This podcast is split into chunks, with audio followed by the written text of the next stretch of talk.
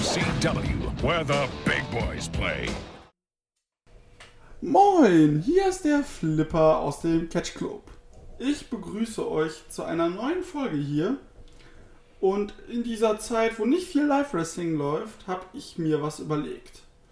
Ich starte ein neues Format und das mache ich aber nicht alleine, sondern mit meiner besseren Hälfte und der guten Seele im Hintergrund, die Kati.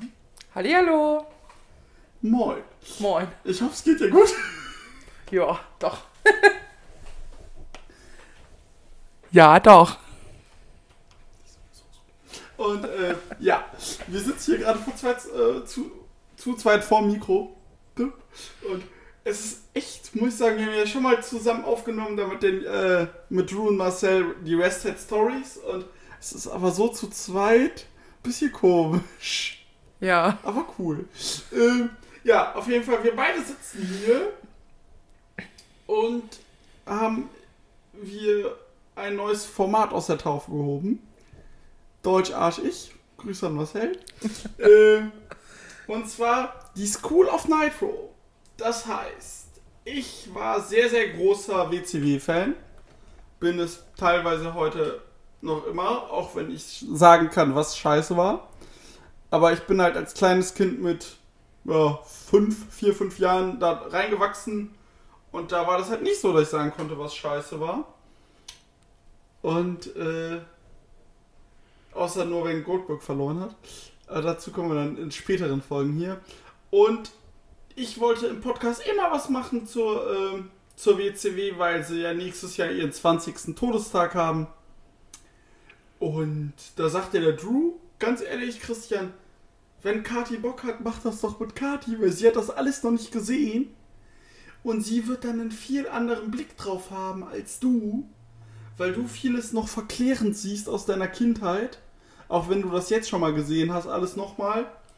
Aber Kati hat das ja noch alles nichts gesehen. Wie, wie so geschichtsträchtige Momente, Gründung der äh, NWO und so. Das kennt Kati ja alles nicht. Und du ja schon. Und deswegen ist, ähm, schätzen wir, dass das Potenzial, bisschen, dass das Format Potenzial hat, so. Und, ähm, ja. Deswegen starten Kati und ich diesen Podcast, da die Kati gesagt hat, sie hat wohl Lust. Ja, doch. Ja, um das Ganze zeitlich für euch einzuordnen, liebe Hörerinnen, wir, wir sind im Sommer 1996, der, der, ähm, Es ist 1996. der äh, Bash at the Beach steht, äh, steht kurz, äh, kurz, äh, kurz davor. Wir starten bei der ersten, äh, bei der Nitro Form Bash at the Beach. Beach, genau. Boah, ich, Leute, das ist, als ob ich meinen ersten Podcast aufgenommen habe jetzt gerade und das ist auch schon zehn Jahre her. Ähm, ja, und auf jeden Fall, da starten wir. Die, äh, die Outsiders sind gerade dabei, schön zu verwüsten. Die Frage ist weiterhin, wer ist der dritte Mann? Und ja, kurze Einordnung noch. World Tag Team Champions sind Harlem Heat, Booker T und äh, Scott, äh, Booker T und Stevie Ray. US Champion ist Conan, zu dem Zeitpunkt vorm Pay-Per-View. Cruiserweight Champion ist Dean Malenko. Und äh, der World Champion ist The Giant. Heute bekannt als Big Show. Genau. Und Kati, wie war so dein Ersteindruck von diesen drei Shows, die wir jetzt geguckt haben? So vom Look and Feel und so vom, von der Atmo.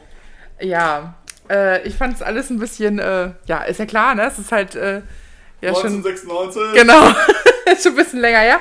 Ähm, ganz anders. Die Wrestler wresteln noch ganz anders. Ähm, ja, doch, und auch von den Friesen und von den Styles ist das ja aber schon ganz witzig, nochmal so in alte Zeiten abzutauchen. Weil viel haben wir ja von der Zeit noch nicht mitgekriegt, da waren wir drei. Aber Genau. ja. Also eher positiv oder eher negativ so vom, so vom Setting, sag ich mal. Ähm, ich glaube, ich würde es, würden wir nicht diesen Podcast machen, würde ich es mir, glaube ich, nicht angucken. Also eher so Ja, weiß ich nicht. Ich bin mal gespannt, was, äh, was, Was dann noch noch so kommt. kommt. Ja. Ja, genau. Und ähm, ja, in der Nitro vor dem äh, Pay-Per-View ist nicht viel passiert, außer dass man nochmal Rückblenden gezeigt hat auf die ganze Story.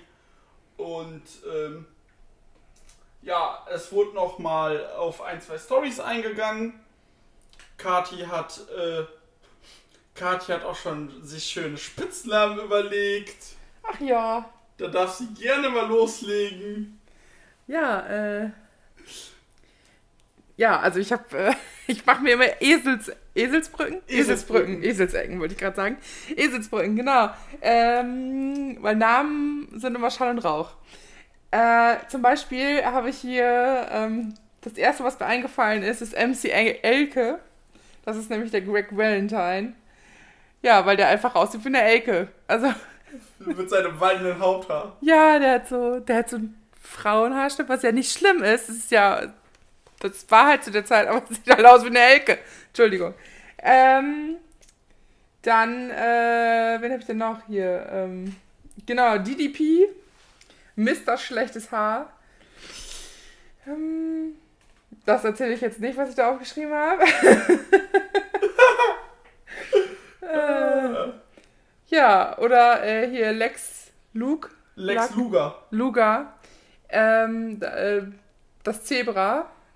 Das kommt dadurch, weil er in der WCW äh, Outsiders Fehde genau wie Sting ein Facepaint hatte. Genau.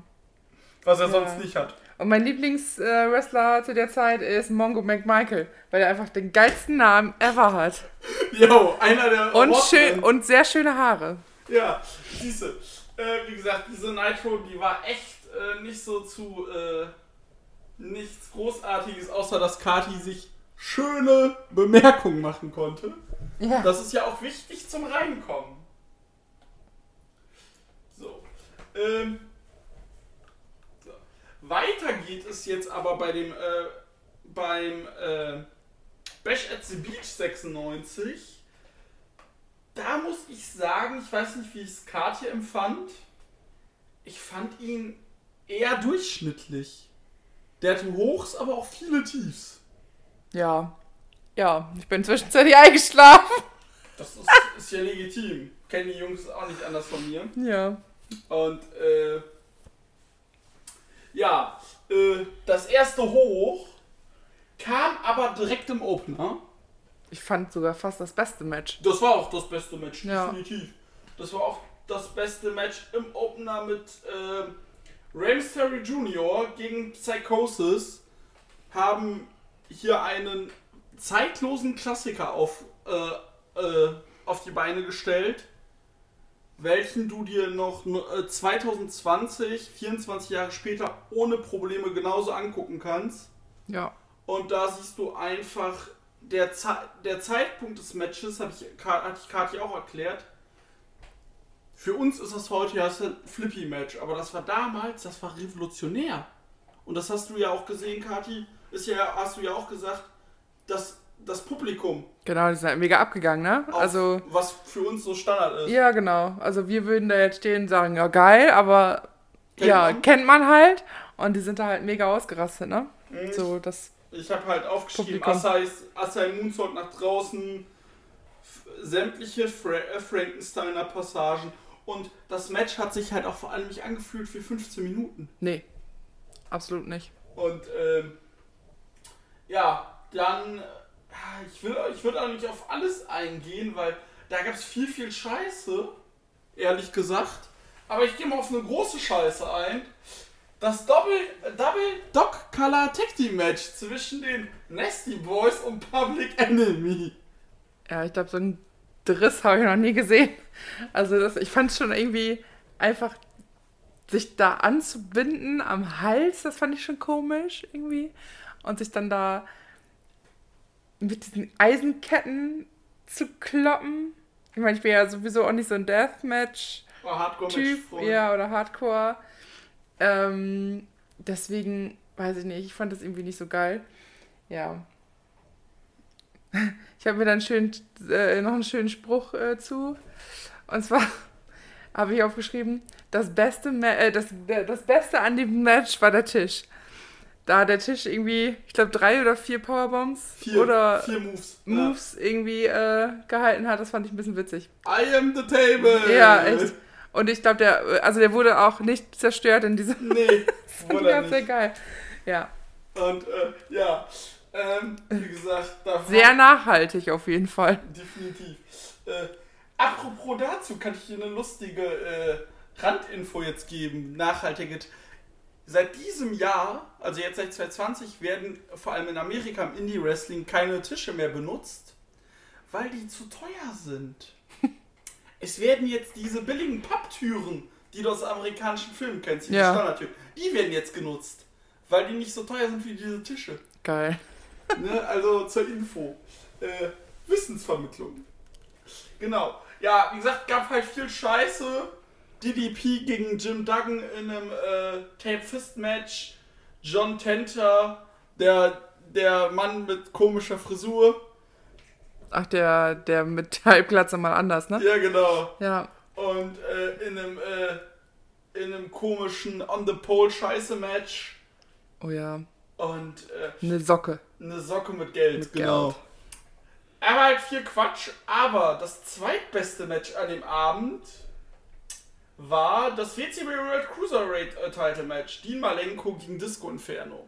Ja, das fand ich auch sehr geil. Erstmal finde ich Disco Inferno ziemlich witzig, einfach. Also als ich ihn das erste Mal gesehen habe, habe ich totgelacht. Ähm, genau, und äh, aber ich habe mich da ein bisschen, was heißt verliebt, aber ich finde diesen Dean Malenko total cool. Ja, Äh, der war halt für die Zeit Irgendwie- auch schon richtig gut. ja, der Und, war cool. Äh, ja, der ist. Oder ist cool. Der ist cool. Äh, der lebt noch, der ist jetzt, der geht jetzt, der ist jetzt 60 und äh, der ist bei der WCW noch aktiv. Äh, bei der WWE, Entschuldigung, WCW gibt's ja nicht. Und genau.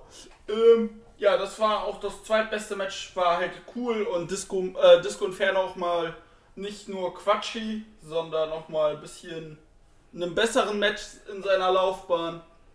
Dann hatten wir wieder Steve Mongo McMichael in einem schnellen Squash-Match gegen Joe Gomez, war auch nicht erwähnenswert. Dann hatten wir das WCW United States Heavyweight Title Match mit Ric Flair, begleitet von Woman und Mi- Miss Elizabeth gegen Con- Conan. Und Kati wollte noch was zu Frauen sagen. Ach so, ja. Ähm, was wollte ich? Genau. Äh, ja, ich finde es irgendwie, finde ich, find ich, das- find ich das doof. Weiß ich nicht. Irgendwie ähm, ist das, also ich finde das so, als, Das als, ist halt als sehr aus der Zeit gefallen. Genau, es ist, ja, zur heutigen Zeit ist es halt, finde ich das irgendwie kacke. Äh, da bin ich eine kleine Feministin vielleicht auch. Ähm, genau. Ich habe nichts gegen, äh, gegen Coaches und wie heißen die noch? Manager. Manager, genau. Aber das war ja schon offensichtlich irgendwie die Hofdamen. Äh, und das fand ich irgendwie. Also, na, klar, das ist halt auch schon gefühlt tausend Jahre her so. Aber ja, das wollte ich einfach nochmal noch mal so ein bisschen Ja, zu beitragen. Aber das Match gefiel mir auch tatsächlich sehr gut. Auch wenn Ric Flair da schon wahrscheinlich 500 war. Ja. Und heute ist er dann halt 600. Und, ähm, aber Style and Profilen. Das war halt sehr, sehr, äh, ja, sehr, sehr heel-lastiges Match. Viel Shenanigans äh, der Damen. Stimmt, ja. Viel, äh, es wurde in die, es gab äh, Tieftritte gegen Conan. Es wurde mit dem Stöckelschuh geschlagen.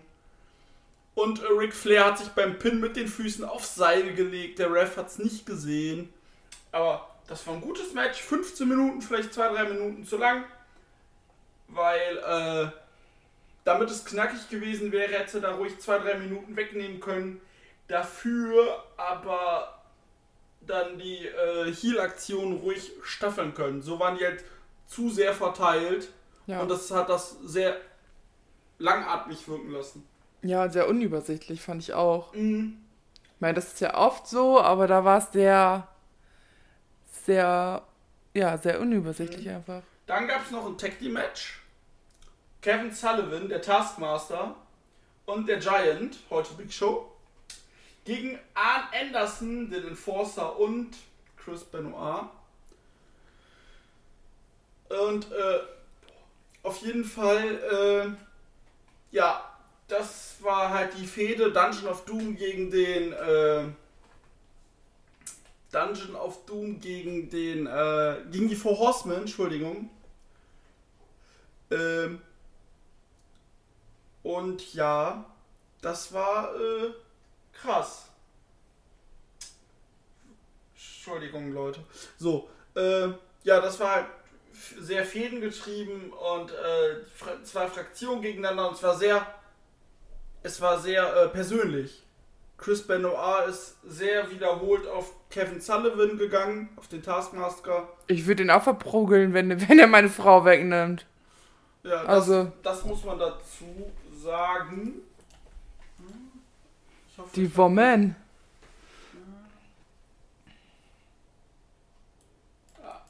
genau. Andersrum, ja, ne? Und äh, ja, genau, also das war halt schon sehr per äh, persönlich, äh, wie man gemerkt hat. Und ja, aber das Match an sich, das war jetzt nichts Großartiges, war halt ein Story-Match. Und äh, das hat man dann auch weiter in den Nitros gesehen.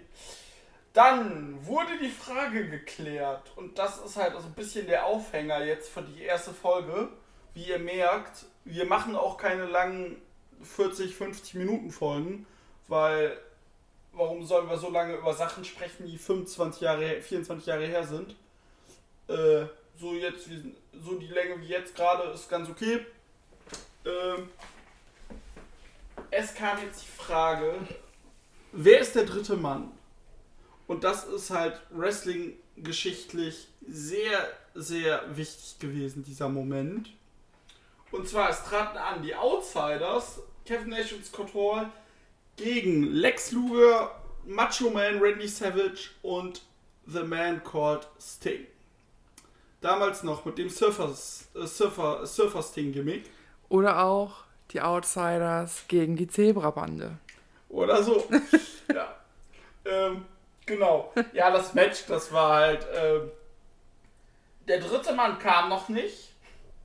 Und das wurde sehr schnell zu einem Tag Team Match, nachdem sich äh, Lex Luger verletzt hat.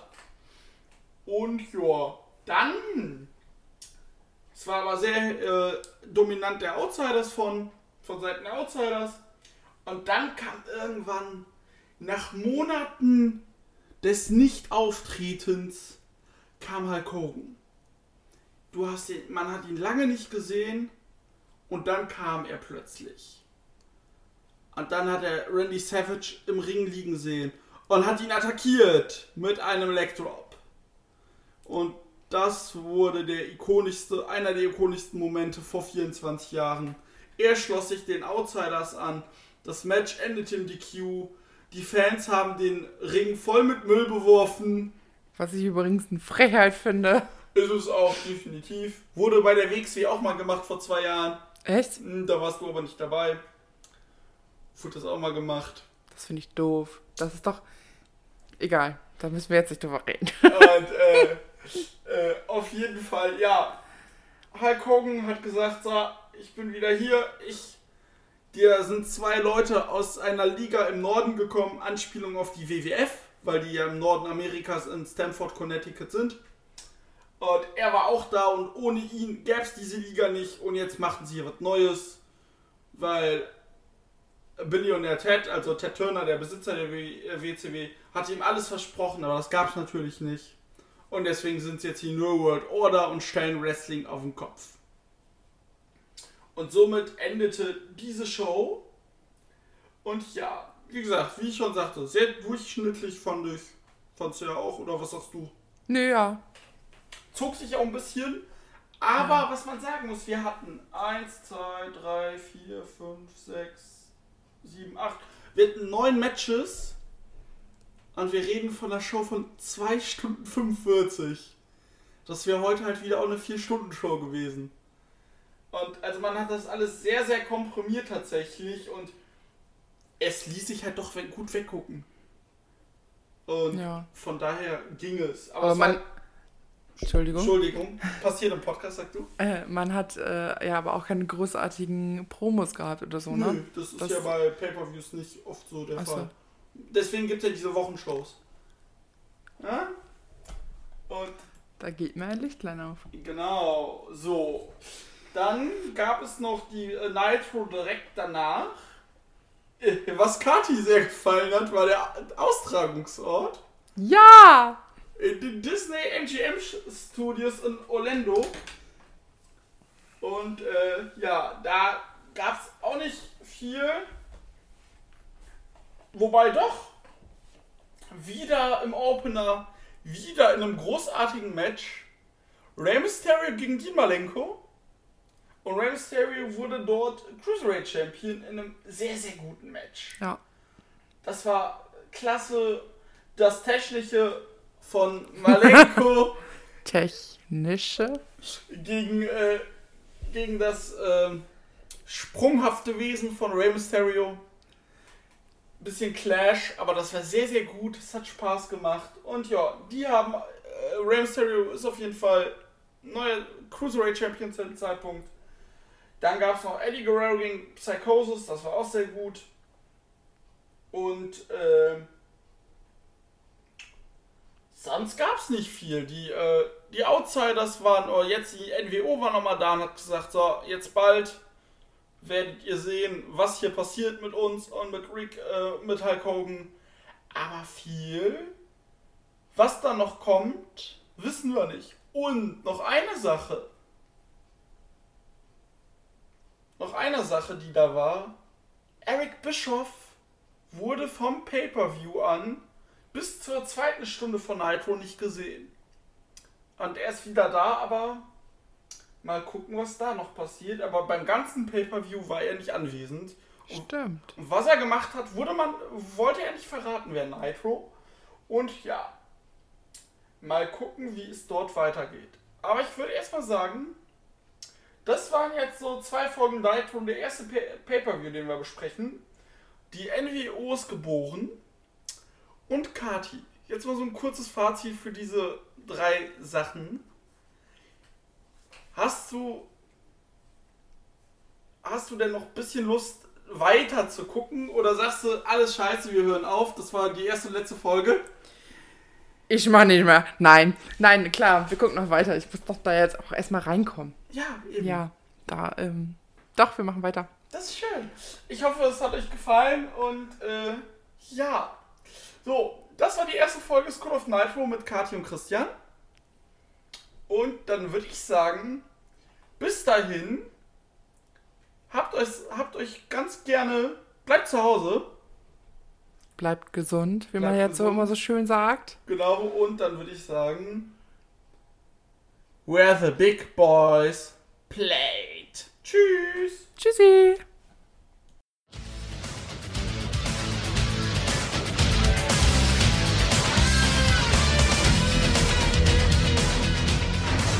WCW, where the big boys play.